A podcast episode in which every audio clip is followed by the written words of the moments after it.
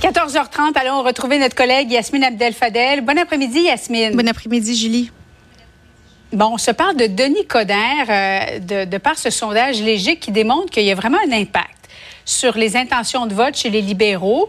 Euh, si jamais Denis Coderre se retrouve à la tête, là, ben, si c'était aujourd'hui, il irait gruger des petits points à droite, à gauche, à peu près à tous les partis.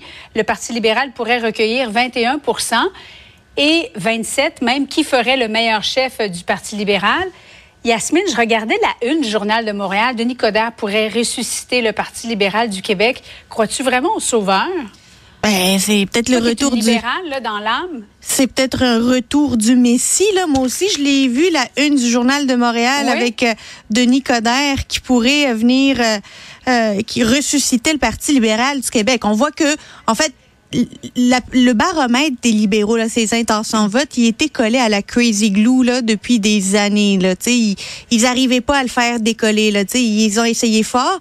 Puis visiblement, juste l'arrivée d'un Denis Coderre, son show, ses points de presse, ses sorties publiques, ont réussi à faire décoller ça. Donc, il y a de l'espoir. Il y a de l'espoir pour les libéraux. Mais là, quand on analyse un petit peu les chiffres là, derrière ça, il y a deux, deux chiffres intéressants. Il y a ce que représenterait Denis Coderre pour euh, l'effet qu'il va avoir sur les intentions de vote. Bon, les libéraux vont passer de 15 à 16 vers 21 C'est un mhm. changement, mais ce n'est pas la panacée. D'un autre côté, on voit chez les électeurs libéraux, c'est 27% des électeurs libéraux qui voudraient voir un Denis Coderre à la tête du PLQ.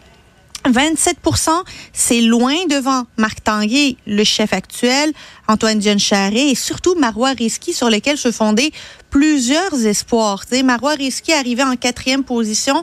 Ça, c'est euh, une lumière rouge qui s'allume pour elle. Et évidemment, la catastrophe, c'est pour Frédéric mais. Elle veut pas se présenter, Yasmine. C'est pas tant qu'elle veuille ou ne veuille pas se présenter, parce que la question, c'est qui ferait le meilleur chef, pas qui sera le prochain chef. Et donc, c'est différent là-dessus.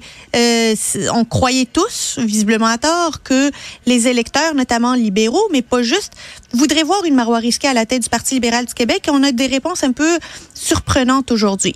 Mais il faut pas euh, voir ce sondage-là comme étant euh, une finalité ou finalement que c'est dans le béton pour... Euh, euh, Denis Coderre, il faut croire qu'il n'y a pas d'autres candidats qui arrivent. Est-ce que les électeurs libéraux en disant on va euh, on va prendre Denis Coderre en répondant à ce sondage-là, ils sont en train de lancer un message anyone qui vient, on veut personne qui vienne du caucus là, trouvez-nous un sauveur, trouvez-nous quelqu'un de l'extérieur qui va venir redorer l'image.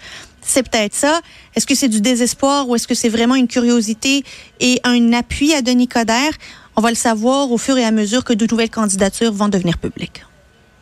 Tu sais, Régis Labombe, en fin de semaine, à Salut Bonjour Week-end, a dit qu'il trouvait ça, bon, euh, pathétique. Je ne sais pas si c'est vraiment le bon mot qu'il a employé, mais qu'il trouvait que Denis Coderre, finalement, était pas assez date.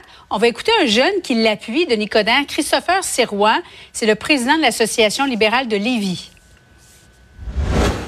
Quand j'entends des journalistes me dire que le Parti libéral du Québec est passé date, ben, c'est complètement faux. Là. Écoutez, regardez, on a le Parti québécois qui est revenu d'entre les morts, puis qui même qui annonce encore vouloir faire un troisième référendum. J'ai pas vraiment perçu de froideur. Moi, je pense que les députés, euh, je pense qu'ils gardent plus une réserve parce que tu sais, la course à la chefferie pour le Parti libéral du Québec, elle va se dérouler en 2025. Là, actuellement, on a un candidat et euh, peut-être deux qui se questionnent peut-être sur euh, la chefferie du Parti libéral du Québec. Alors, le but étant d'attirer des candidatures. Es-tu d'accord avec ça? On peut pas être contre ça. Euh, tu sais, ce qu'il dit, ça a bien du bon sens. La, la, la candidature, mhm. euh, il va y avoir d'autres candidatures. L'objectif, c'est de pas avoir de couronnement. Euh, là où je dirais, j'ai une petite, juste une petite correction, c'est que la course va avoir lieu à partir de 2024. D'ici les prochaines semaines, là, déjà au printemps, on va connaître les règles de la course au leadership. Et déjà pendant l'été, début du printemps, début de l'automne 2024, on va commencer à avoir des candidats qui vont sortir publiquement pour non seulement déclarer leur intérêt, mais officiellement se lancer dans cette course-là. Et c'est là où ça va être intéressant. Le vote va se faire en 2025, mais le gros de la course va se faire décembre, janvier, euh, décembre 2024, janvier 2025. Yasmine, merci beaucoup. Bon après-midi à toi. Au revoir. À demain. Salut.